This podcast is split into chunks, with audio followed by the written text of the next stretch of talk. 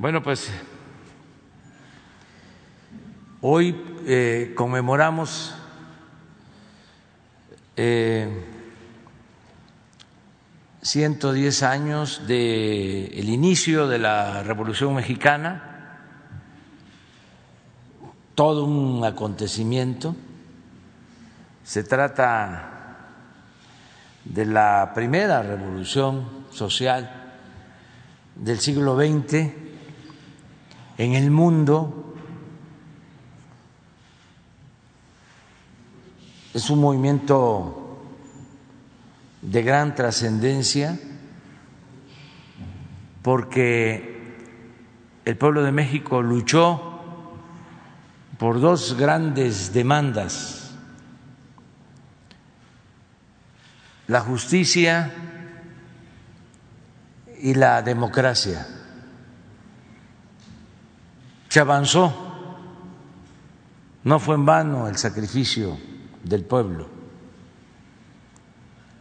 se avanzó mucho en el terreno de la justicia. Gracias a la revolución se mejoraron las condiciones laborales, se estableció la jornada de ocho horas el salario mínimo, el descanso obligatorio y otras prestaciones sociales que quedaron plasmadas en el artículo 123. Se entregó la tierra a los campesinos El porfiriato se caracterizó por la concentración del territorio en muy pocas manos. Y con la revolución se distribuyó la tierra, se entregó la tierra a indígenas, a campesinos, se reconocieron los derechos de las comunidades, de los pueblos, que incluso se habían otorgado durante la colonia y en el porfiriato se habían desechado y se les habían invadido sus tierras a los pueblos originarios. Eso fue lo que sucedió en Morelos. Los hacendados invadían las tierras de los pueblos por el auge en la producción de caña. Eh, cada vez se apropiaban y ampliaban sus posesiones a costa de la tierra que pertenecía a los pueblos. De ahí surge Zapata, porque la hacienda, el hospital, se extiende, se expande por la producción de caña y empiezan a invadir las tierras de su pueblo, de Anenecuilco. Y como el gobierno era de ellos, era de los hacendados, pues todos los trámites que se hacían no eran atendidos. Llegó a decir el dueño de la hacienda, el hospital, que si los de Anenecuilco querían sembrar, que lo hicieran en maceta. Entonces, con la revolución se entrega la tierra a los campesinos. Al principio eh, es el reparto en Morelos, por Zapata, Ahí eh, participan jóvenes,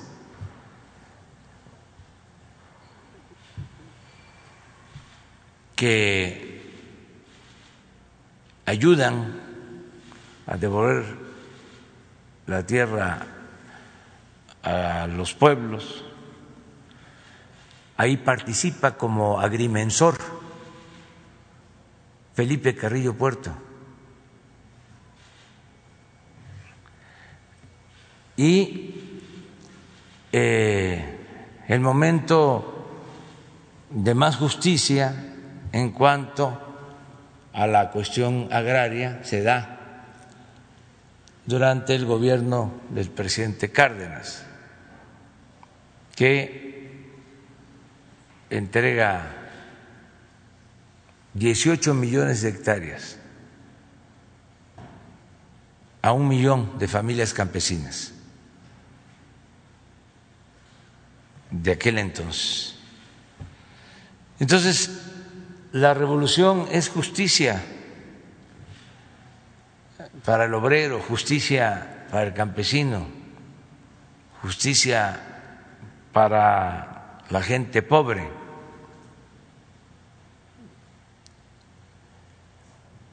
No eh, fue así en el terreno de lo político. No se avanzó en conseguir la democracia. La revolución no pudo eh, hacer un lado, arrancar la eh, costumbre antidemocrática, el mal hábito de la antidemocracia. Y después de la revolución eh, siguieron las prácticas de imposición, ya no con reelección, porque eso se terminó de la consigna maderista de sufragio efectivo, no reelección, se cumplió la no reelección. No fue fácil, porque se intentó la reelección después de 1910, pero al final, a partir también del presidente Cárdenas, se establece la no reelección. Pero surge un partido de Estado que impide que eh, haya voto libre, sufragio efectivo, que efectivamente el pueblo elija a sus autoridades.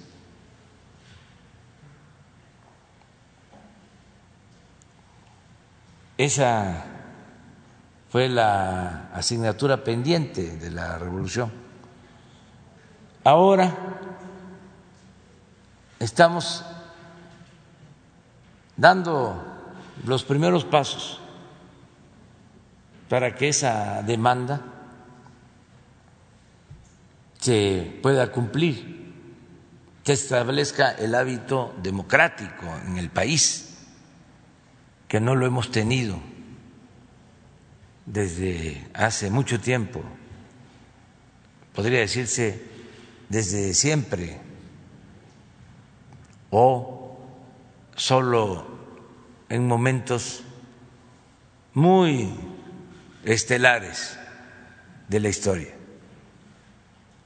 Durante la República restaurada, diez años en el siglo XIX, durante el gobierno de Lerdo y de Juárez, y desde luego durante el gobierno del presidente Madero y nada más hasta ahora. Estamos hablando de siglos sin democracia. La revolución que conmemoramos hoy a pesar del sacrificio que significó, porque perdieron la vida un millón de mexicanos, tanto por la violencia como por las enfermedades, el hambre, las epidemias. Fue un gran acontecimiento por sus aportes en beneficio de nuestro pueblo, por lo que ya mencioné, la justicia laboral, la justicia agraria, algo que se le debe a la revolución, el que se haya establecido en la Constitución del 17 el dominio de la nación sobre nuestros recursos naturales. Eso eh, no eh, era parte de eh, la legislación o del derecho en otros pueblos. Por poner el ejemplo, en Estados Unidos, en la tradición anglosajona, el dueño de la tierra era el dueño del subsuelo. Y eso es lo que querían las compañías petroleras extranjeras, que si tenían grandes extensiones, sobre todo en el Golfo de México, en las tierras del Golfo de México que esas grandes extensiones de tierras, esos grandes latifundios, les permitieran también eh, quedarse con lo que estaba debajo de esas tierras, el petróleo. porque así estaba en la legislación y sigue manteniéndose en la legislación de Estados Unidos. En Texas, el que es dueño de un predio es dueño también de lo que está debajo del suelo. En México, en el artículo 27 que se aprueba, se establece que la nación es la dueña de los recursos naturales y del subsuelo, en particular del petróleo. Esto fue un gran avance. El petróleo es de la nación, ni siquiera es del gobierno, ni del Estado, es de la nación. Todo eso se lo debemos a la Revolución Mexicana. Por eso no podemos olvidar este gran acontecimiento histórico. Es la tercera transformación en la historia del país. La primera fue la independencia, la segunda la reforma y la tercera la revolución, que un día como hoy eh, inicia en algunos casos desde antes, desde luego, pero el llamamiento que hace presidente Madero es para que el pueblo de México tome las armas para derrocar la dictadura porfirista el 20 de noviembre a las seis de la tarde de 1910. Así inicia la revolución. Y es importante también eh, destacar que se hace este llamado y no tarda mucho en lograrse el propósito de destituir a Porfirio Díaz, que llevaba 34 años en el poder, porque en junio del 11 entra triunfal a la Ciudad de México, Francisco y Madero. Hay una sola batalla importante, la batalla de Ciudad Juárez, ahí triunfan los revolucionarios y ahí se pacta con los tratados de Juárez la entrega del poder. Ahí se decide que renuncia Porfirio Díaz, que entra un presidente interino y que triunfa la revolución maderista. Desde luego era el inicio. Ojalá y hubiese consistido solo en eso. Porque esa primera etapa, pues, estamos hablando de seis meses desde eh, noviembre, muy pocas pérdidas de vidas, no se altera la situación económica, financiera de México. Sin embargo, eh, desde el gobierno interino empiezan a haber problemas porque hay una resistencia, una reacción y eh, gana democráticamente la presidencia Francisco y Madero, empieza a llevar a cabo los cambios, sobre todo a garantizar las libertades, a hacer valer la democracia y eh, los antiguos porfiristas y los militares de ese antiguo régimen traicionan a Madero y lo asesinan. Y a partir de ahí viene la etapa más cruenta de la revolución, a partir de eh, el asesinato del apóstol de la democracia. Pero aún con todo ese sacrificio de mucha gente, eh, es eh, mucho más lo que aportó la revolución en el terreno de las libertades, de la justicia, de la soberanía. Por eso no debemos de olvidar, hay insensatos que dicen que estaba muy bien el régimen porfirista,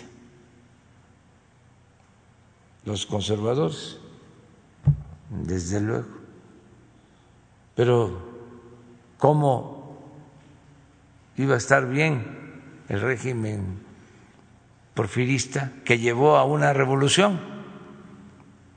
Si hubiese estado bien, si hubiese significado un buen gobierno, la gente no hubiese tomado las armas para eh, deshacerse de ese régimen en el que había esclavitud, en el que todo se concentraba en unas cuantas manos, donde no había libertades no había democracia. Además, muchísima pobreza en el pueblo. Vivían muy bien los de las élites, pero el pueblo vivía en la más eh, completa pobreza, en el abandono, en materia de prestaciones laborales,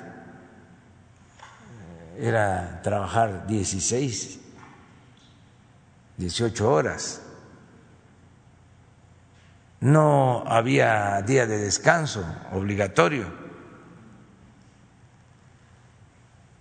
No había salario justo. No se garantizaba el derecho de huelga. Ningún derecho. Y grandes injusticias en cuanto a eh, el trato a indígenas, a campesinos. Baste recordar lo que hicieron con los mayas, con los mayos, con los yaquis, cómo los asesinaban, los deportaban a trabajar como esclavos en las haciendas del sureste para arrebatarles sus tierras. Y eh, en el terreno de la democracia, pues imagínense, llegó eh, por una sonada militar Porfirio Díaz a la presidencia, derrotó militarmente al gobierno de Sebastián Lerdo de Tejada, lo expulsaron a Lerdo y a su gabinete del país en 1876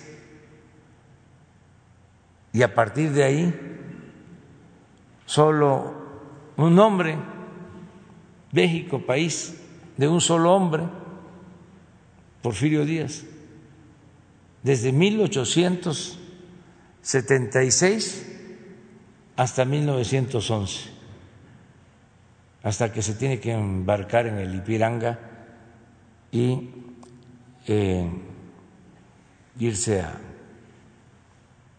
París, a Francia. Entonces, ¿cuál buen gobierno? Hacía falta la revolución. Sí es lamentable el que hayan perdido la vida muchos mexicanos. Son enseñanzas de la historia. Por eso nosotros vamos a seguir cuidando que esta cuarta transformación de la vida pública de México se lleve a cabo de manera pacífica, que la transformación siga avanzando por los cauces legales, por la vía pacífica, democrática, y es de celebrarse que se ha ido consiguiendo este propósito de transformar a México sin eh, violencia con la confrontación política propia de cuando se lleva a cabo una transformación. Sí existe, desde luego, todo el tiempo ha existido un pensamiento conservador y en los momentos de transformación emerge, surge una reacción conservadora, pero eso es consustancial a la democracia. No es eh, nada que nos eh, deba de preocupar. Lo que hay que evitar es la violencia, el que podamos dirimir nuestras diferencias de manera pacífica por la vía electoral por eso son muy importantes las elecciones y por eso es muy importante también el afianzar el sistema político democrático, hacer valer la democracia, hacer realidad la democracia. Elecciones limpias, libres, que sea el pueblo el que decida sobre los asuntos públicos. Vamos hoy a tener esta conmemoración eh, a las nueve. Vamos a estar en el Monumento a la Revolución porque se van a entregar también reconocimientos de a oficiales, a soldados, eh, a quienes eh, han ayudado mucho con la pandemia y también se van a entregar los ascensos a oficiales del ejército y vamos a recordar con escenas lo que fue la revolución, eh, la participación de ese gran presidente Francisco y Madero, hombre bueno, con principios, el presidente con más vocación democrática que ha habido en nuestro país. Hemos tenido muy buenos presidentes, patriotas, con mucho amor al pueblo, pero el más democrático de todos sin duda, ha sido Francisco y Madero. Entonces, hoy vamos a esta conmemoración a las nueve en el Monumento a la Revolución. Eh, se va a transmitir todo esto porque no eh, podemos eh, convocar a muchos ciudadanos, tenemos que guardar la sana distancia y por la tarde, desde las cuatro de la tarde, vamos a entregar en el campo Marte estímulos a deportistas. Ustedes deben de recordar que hace aproximadamente un año del Instituto para devolver al pueblo lo robado se entregaron apoyos a los deportistas que participaron en los Juegos Panamericanos. Se entregaron apoyos económicos a cerca de 900 deportistas. Lo mismo vamos a hacer ahora apoyos directos a estos deportistas para que sigan entrenando. La vez pasada era con el propósito de que se prepararan para la participación en la Olimpiada, como por la pandemia se suspendió. Ahora les vamos a dar estos apoyos porque esperemos que sí se lleven a cabo las Olimpiadas y que ellos se sigan preparando Vamos a entregar también el Premio Nacional del Deporte. Eh, esto, repito, es en el campo Marte. Eh, también no van a ir todos los deportistas, porque aunque el espacio es grande y se va a cuidar, lo de sana distancia, eh, va a ser una representación eso es lo que tenemos para el día de hoy y mañana eh, vamos también pensando en la revolución y recordando a otro importante revolucionario, Venustiano Carranza, vamos a ir a Tlaxcalaltongo, Puebla, donde fue asesinado. Y el Domingo vamos a hacer una gira por el Estado de México. Vamos a supervisar la construcción del tren de Toluca a la Ciudad de México y vamos a inaugurar una clínica en Texcoco. Porque aquí, ya lo expliqué, cerca, en Puebla y en el Estado de México, porque mañana muy temprano, desde las 7 de la mañana, y el domingo también, eh, voy a intervenir en una teleconferencia eh, que se tiene con jefes de Estado del grupo de los 20, el G20. Vamos a hacer una propuesta el sábado y el domingo, que vamos a tener este intercambio de opiniones. Pues eso es básicamente lo que queríamos comentarles para el día de hoy. Abrimos.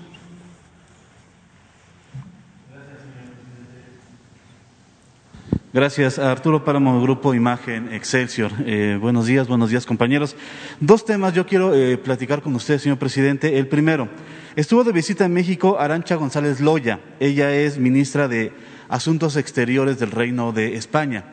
en una entrevista ella comentó que eh, lo que usted ha, pedido a lo largo de varias eh, intervenciones, varias ocasiones, que eh, se disculpe por la conquista de, entonces los, pueblos que vivían en, esta, en este país. usted ha pedido que haya una disculpa pública por el sufrimiento que se, que se infringió hacia esos pueblos. Ella dijo que esto es un caso cerrado para el gobierno y el reino de España eh, y que hay que ver hacia adelante y generar eh, un relanzamiento de la relación bilateral entre México y España. Quisiera preguntarle a usted, ¿esto es suficiente para el gobierno de México, esta respuesta? ¿Ustedes oficialmente sí eh, seguiría solicitando esa disculpa por parte del gobierno de España? y si este relanzamiento es viable en este escenario, señor presidente. Bueno, yo no quiero polemizar, nada más eh, decir que no se nos quita nada con ofrecer una disculpa por la manera injusta en que fueron tratados los pueblos originarios de México durante la invasión extranjera. El poder es humildad, no es arrogancia.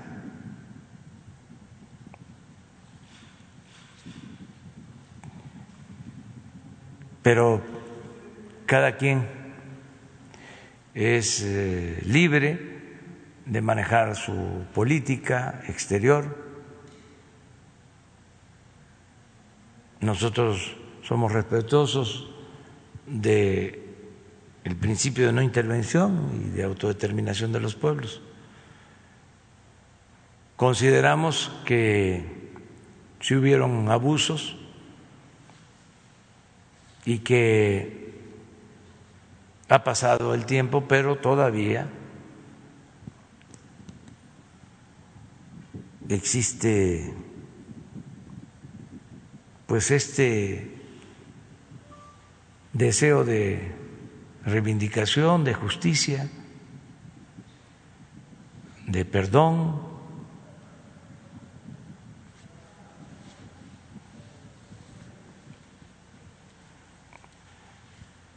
Hay países que mantienen todavía afanes colonialistas. Acabo de leer un artículo ayer todavía, precisamente del periódico El País de España, un periódico que en los últimos tiempos durante el periodo neoliberal se dedicó a proteger a las empresas españolas que recibieron un trato especial en México en los gobiernos anteriores y ahora están molestos con nosotros porque ya México no es tierra de conquista Y es increíble hasta el título del artículo. Como desgraciadamente se llegó a cien mil fallecidos por la pandemia en México. México un país roto. Utilizando eso, eh, eh, titulan el artículo México un país roto.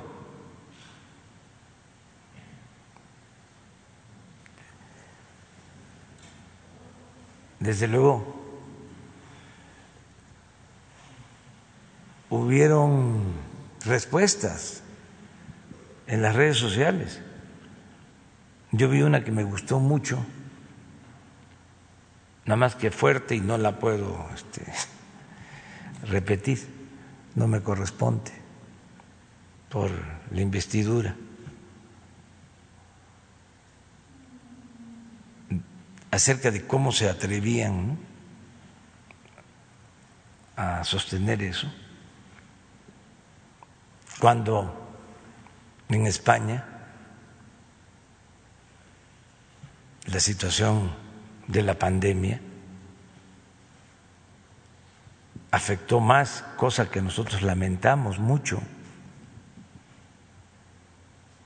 pero es ese afán de dominación colonial que no eh, se aleja del todo. Ahí está presente.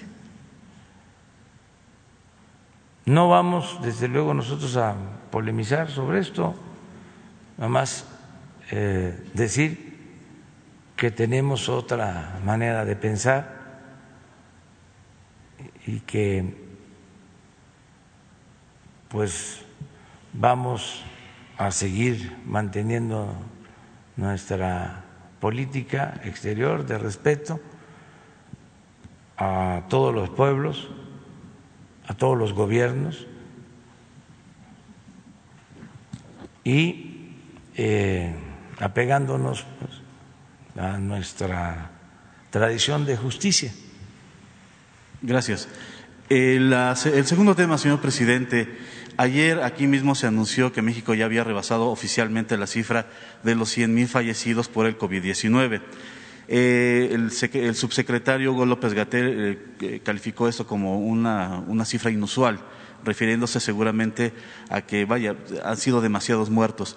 Eh, mi, mi, pregunta sería, ¿el gobierno mexicano eh, va a mantener su política hacia la pandemia? Es decir, todas las medidas de salud que se han establecido hasta ahora.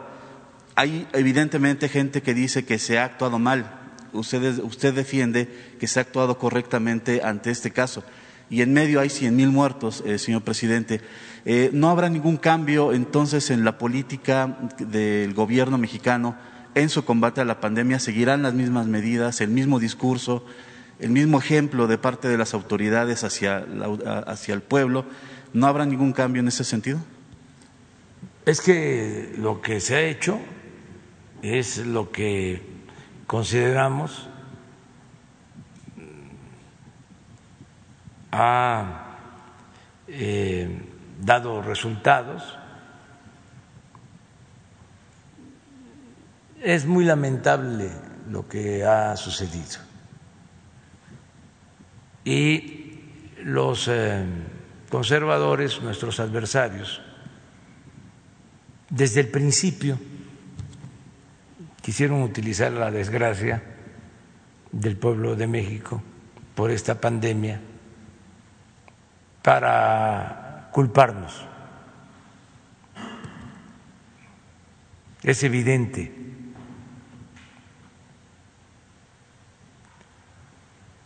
No se toma en cuenta que nos heredaron un sistema de salud totalmente destruido y que en muy poco tiempo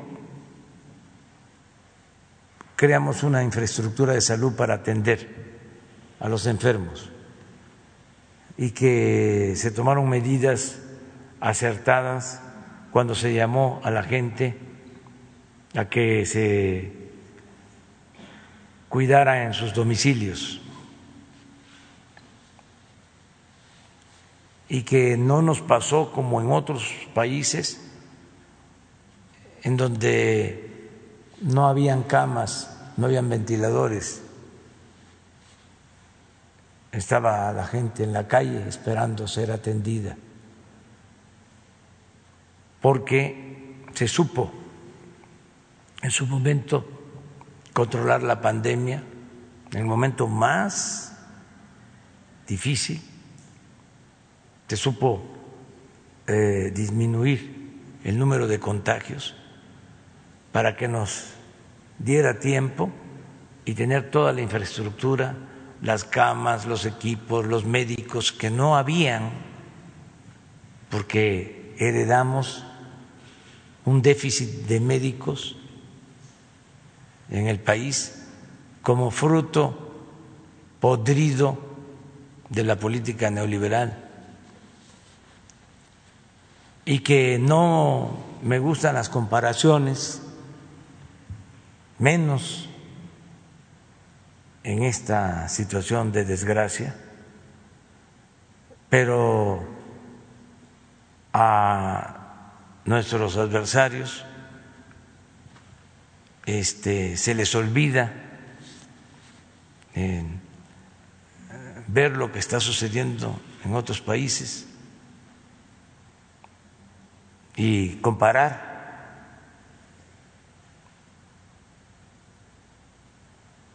México es de los países de América con menos fallecidos en proporción a su población.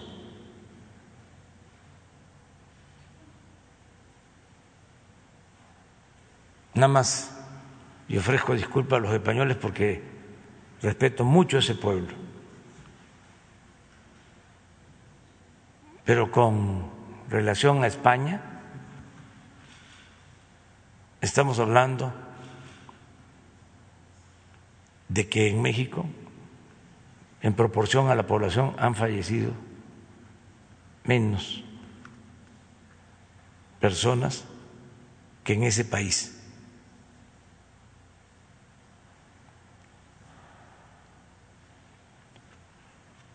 Hemos hecho todo y lo vamos a seguir haciendo. Hace dos días dimos aquí a conocer un nuevo convenio con hospitales privados, ha sido heroico el trabajo de médicos, de enfermeras, que han arriesgado la vida por salvar vidas. Una situación muy difícil, muy dolorosa. Y es muy lamentable también eh, en que en esta situación, esta circunstancia de dolor, se viva una temporada de sopilotes o se padezca de una temporada de sopilotes. Nosotros vamos a seguir cumpliendo con nuestra responsabilidad lo han hecho muy bien los médicos, las enfermeras, muy bien los eh, responsables de llevar a cabo esta estrategia, son de los mejores del mundo. Nunca se había tenido un secretario de salud con tanto conocimiento se llegó al extremo, y eso se les olvida en el periodo neoliberal, de que fueron secretarios de salud, abogados, economistas, el subsecretario Hugo López Gatel ha hecho un trabajo extraordinario, excepcional. Su equipo, todos en lo académico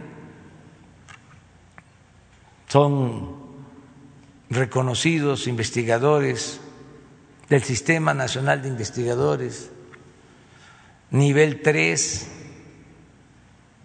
En el caso del doctor Alcocer, secretario de Salud, investigador emérito, Premio Nacional de Ciencia.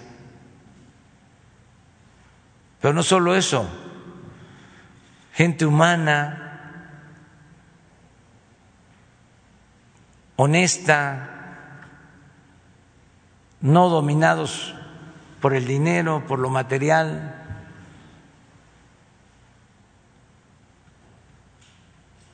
sino con una dimensión social. Han trabajado día y noche desde que está la pandemia. En ningún lugar del mundo se ha informado tanto como en México, todos los días. Entonces, ¿por qué cambiar? nada más porque a los eh, que medraban, robaban, no les gusta lo que estamos haciendo o no quieren vernos en el gobierno. Es como lo de las inundaciones, todos estos pasquines el Universal, el Reforma, hablando de que no se atienda a los damnificados. Claro que se atienda a los damnificados y se les va a atender en todo, como nunca se atienda a los pobres, a los necesitados, a los damnificados, a los que no se atiende es a los que se dedicaban a saquear, a robar, a estos periódicos, a estos damnificados por el cambio, que ya no están medrando del presupuesto público, que ese es su este, coraje, y por eso se dedican a estarnos atacando, a calumniar todos los días. Lo que le hicieron a presidente Madero, nada más que ahora, a diferencia de entonces, pues hay más libertades, se cuenta con las redes sociales, Imagínense en aquel entonces lo difícil que fue eh, responderles. Se unieron todos en contra del presidente Madero para defender la política porfirista, aún sin Porfirio. ¿Cómo sucedió aquí? y sigue pasando, es el salinismo como política, que es lo que representa el modelo neoliberal mexicano. ¿En qué consiste esa política? Bueno, pues en beneficiar a una minoría a costa del sufrimiento de la mayoría de la gente. Eso es lo que quieren, que prevalezca o quieren eh, restablecer o restaurar ese régimen. Afortunadamente, la gente, mucha gente, millones de mexicanos, pues han tomado conciencia de que es necesaria una transformación y nos están apoyando y vamos hacia adelante. Y no vamos a dar ni un paso atrás, ni siquiera para tomar impulso. Y miren que ha sido difícil enfrentar la crisis sanitaria, la crisis económica, sin dejar de avanzar para transformar al país. Porque lo más importante de todo, y por eso la desesperación de nuestros adversarios, es la transformación. Eso es lo más importante. Porque si no hay transformación, se va a mantener la peste de la corrupción, que es lo más nefasto, lo más dañino, el mal que más ha dañado a México. Entonces, nosotros no eh, dejamos de caminar hacia la transformación, aún con esta adversidad de crisis económica, de crisis sanitaria, es decir, sigamos avanzando, acabemos con la corrupción, acabemos con la impunidad, que haya justicia que el presupuesto le llegue al pueblo, que ya se termine con los grupos de intereses creados, que se separe el poder económico del poder político, que no sean unos cuantos los dueños de México. México es de todos. Y ese es el proceso que va hacia adelante. Y tenemos que continuar y con dos eh, consideraciones. Una, eh, que procurar, procurar siempre que eh, se garanticen las libertades. Siempre ante cualquier circunstancia. Y lo otro, para el caso nuestro, en nuestra intimidad, mantener principios y mantener ideales. Porque si uno está bien con su conciencia, puede uno enfrentar cualquier agravio, está uno protegido. Es como un escudo cuando se lucha por un ideal, cuando se lucha por un principio, por una causa justa. No pasa nada. Hay simpatizantes nuestros que se enojan mucho, se preocupan, se molestan ven este artículo que les menciono de El País y se enojan, yo les eh, este, comentaría que desde luego que tienen derecho pues a enojarse, que eso demuestra que tienen pasión, que tienen convicciones, pero que también se piense que se está llevando a cabo una transformación. No es cualquier cosa, no fue más de lo mismo.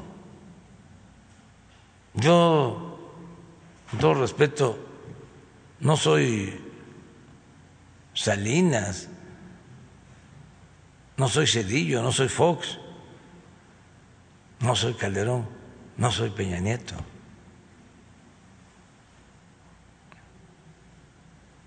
somos distintos, o sea, con todo respeto.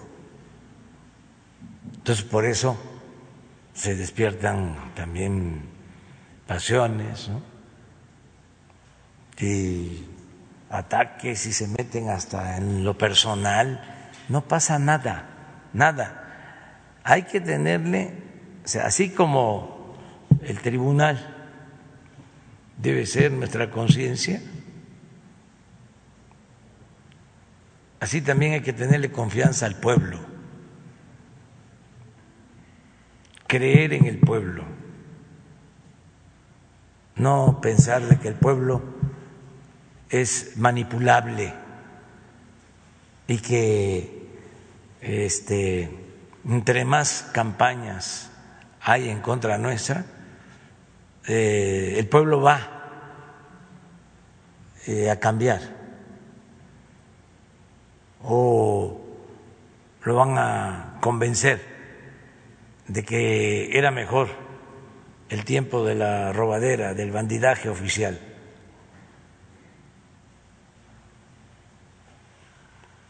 La gente está muy consciente, muy consciente de lo que está sucediendo. No tienes no conseguiste el,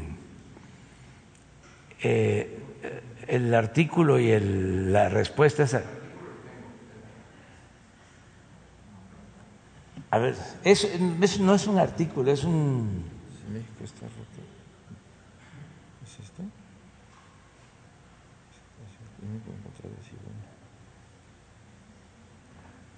¿Pero de quién es? Filiberto. No, a ver, a ver. Son varios, ¿verdad? Yo lo vi de un, un bonete.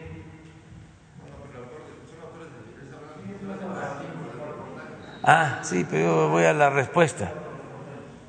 Sí, el, el, el artículo es de del país. Sí. Y este pero la respuesta que me gustó que yo creo que es media cuartilla ¿Eh? En Facebook, sí. Yo creo que es en Facebook. Lo vi hoy en la mañana.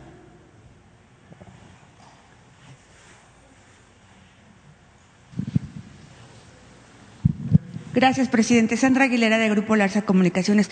Presidente, hemos estado haciendo una investigación periodística acerca de la Secretaría de Comunicaciones y Transportes y nos hemos dado cuenta que hay muchos funcionarios que llevan muchos, muchos años en, en varias administraciones donde manejan centros de inspección físico-mecánicas, licencias de conducción y concesiones de transporte público que se autoconcesionan.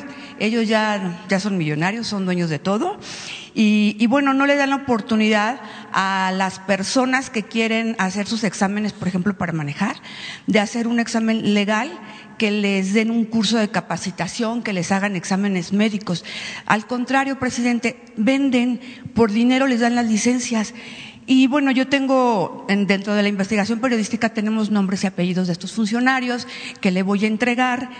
Sin embargo, presidente, esto que acaba de pasar el lunes acerca de la pipa que, explotó en la carretera Tepic-Nayarit, donde hubo 14 calcinados, eh, mi pregunta es, ¿usted no cree que también tienen responsabilidad estos funcionarios que no no se dan cuenta si están, si son capacitados eh, estos choferes, hay muchos menores de edad, muchas personas que no pueden manejar o que no deberían estar manejando.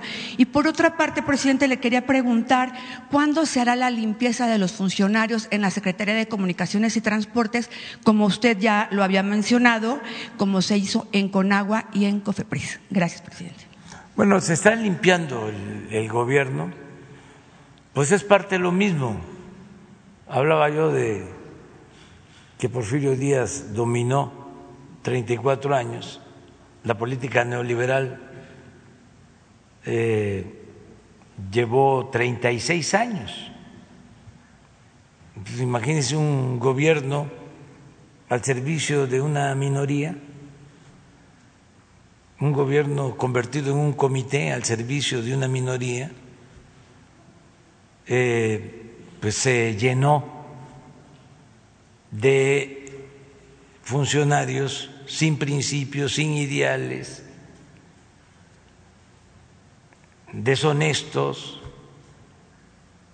Entonces se ha ido limpiando, empezamos como lo dijimos, de arriba hacia abajo, limpiando las escaleras, pero lleva tiempo, pero lo vamos a seguir haciendo. Por ejemplo, en el caso de comunicaciones, eh, han habido ya cambios importantes, muchos, muy importantes, y se van a seguir llevando a cabo cambios en comunicaciones. Ahora, esa lista que tú traes, sí, presidente. nos entregas este, eh, los nombres y se va a hacer una investigación. El ingeniero Jorge Argáñez es una gente honesta, el secretario de Comunicaciones, y eh, no va a permitir la corrupción sobre todo, presidente, también porque hemos visto que están coludidos el gobierno federal, bueno, algunos funcionarios del gobierno federal con los del gobierno estatal, pero esto lleva años, o sea, no es de, esta, esta administración, llevan varios sexenios. Entonces yo creo que sí es muy bueno y con mucho gusto le entregamos esta, esta lista al Sí, nosotros vamos a limpiar por completo sobre todo para que no vuelva a suceder este tipo de, accidentes como el que hay este, dificultad y es difícil. En tanto no se tenga la vacuna enfrentar la pandemia del COVID. Pero acabar con la corrupción no es tan complicado cuando se tiene decisión de hacerlo. Es como eh, sacar al país de la crisis económica. Es difícil, pero no es lo mismo que la pandemia. Ya enfrentar la crisis ya lo estamos haciendo y va a salir el país, ahí no tengo ninguna duda. También en el caso de la pandemia hemos ido avanzando, pero es más eh, complicado. Pero lo económico no lo es tanto. Acabar con la corrupción menos. Además es algo que genera eh, una gran satisfacción el poder limpiar de corrupción al país. Es una misión. ¿No conseguiste el de quién es? Ah. Está fuerte. ¿Lo ponemos? Sí. A ver, pero pon para que no vayan a pon el, el del universal, digo, del país. No hay mucha diferencia.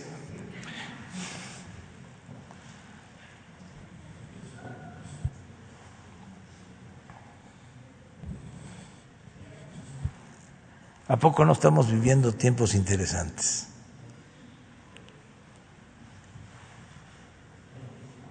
Miren, Cien mil muertos en México, radiografía de un país roto. Nada más los subtítulos, porque también me imagino que es sí, una monserga.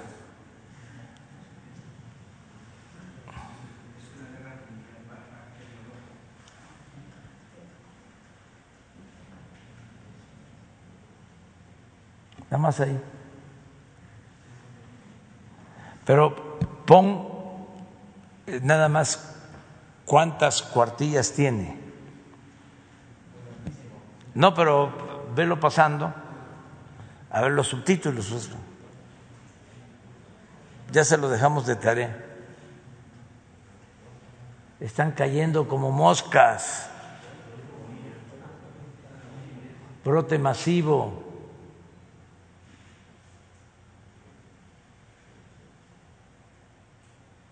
A ver, regresa ese. ¿Qué dice? Hugo López Gatel.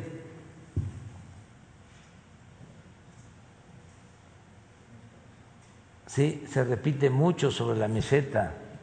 Síguele. Síguele.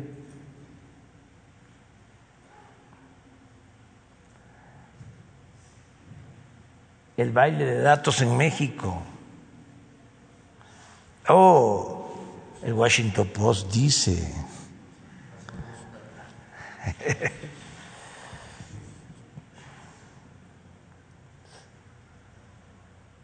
Síguele. Ah, la institución mexicana de, de seguros, también una fuente para demostrar lo que pues todos sabemos. Seguir a ciegas el curso de la enfermedad, síguele. Por ejemplo, la Ciudad de México, síguele. La crisis de la capital. Síguele, síguele.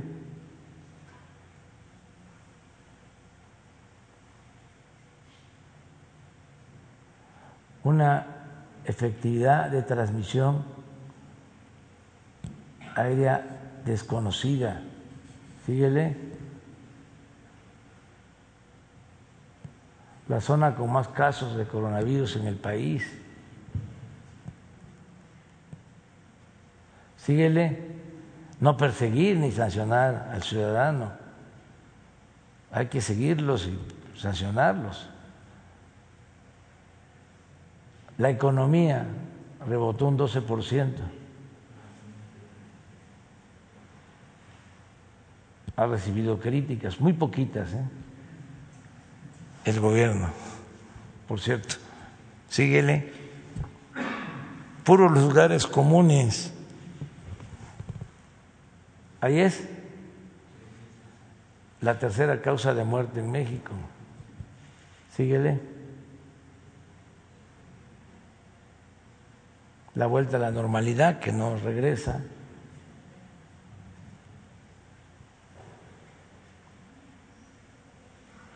Miren cuánto, síguele.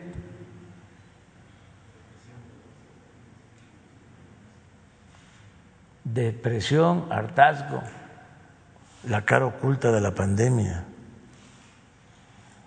No, pues sí. no les gustó lo de Repsol ni de lo de Iberdrola. Uno de los países más obesos del mundo.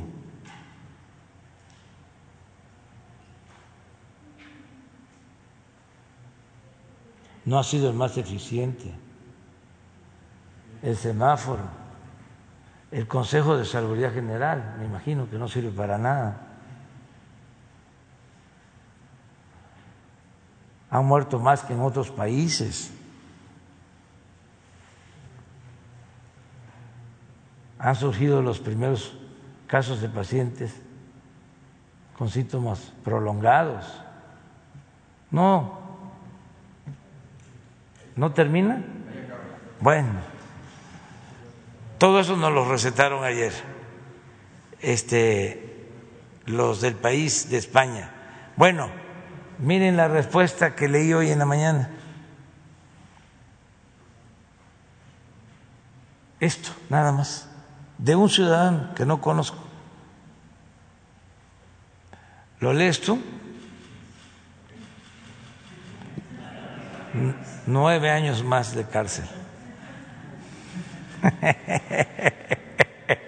Bueno, bueno. Sí, eh, es Juan Cebonet en su página de Facebook. Ah, pero le, ofrecemos disculpa, ¿no? No pues le pedimos. Sí, es un ciudadano que opinó, y, pero. Pero no, le pedimos este, no autorización, pero. Ya está en las redes, ¿no? No, ya es, público. Ya, ya, ya, lo que se publica ya no es privado, digamos. Este, dice, bueno, el, Juan Cebonet dice: el país, un periódico otrora serio, hoy tiene los blanquillos de decir que somos un país roto por las 100.000 muertes por coronavirus. Por supuesto que es una tragedia y cada muerto es una historia y una familia rota que merece todo nuestro respeto. pero de veras nos van a llamar rotos con las cifras que tienen en su país, con la gestión de pandemia que ha hecho la Comunidad de Madrid, dejando morir ancianos en sus asilos, siendo casi una ciudad en estado de sitio. ¿De verdad se atreven ustedes a llamarnos un país roto?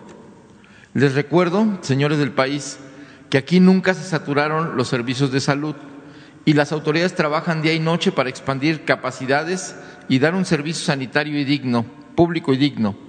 Todo lo contrario que sus impresentables autoridades comunitarias de Madrid, que no saben ni hablar castellano, traten de descifrar a Ayuso, y lo único que se les ocurre es dar contratos millonarios a hiperconstructoras, contratar curas y privatizar la salud aún más, en vez de contratar médicos o dar contratos dignos a los que ya tienen.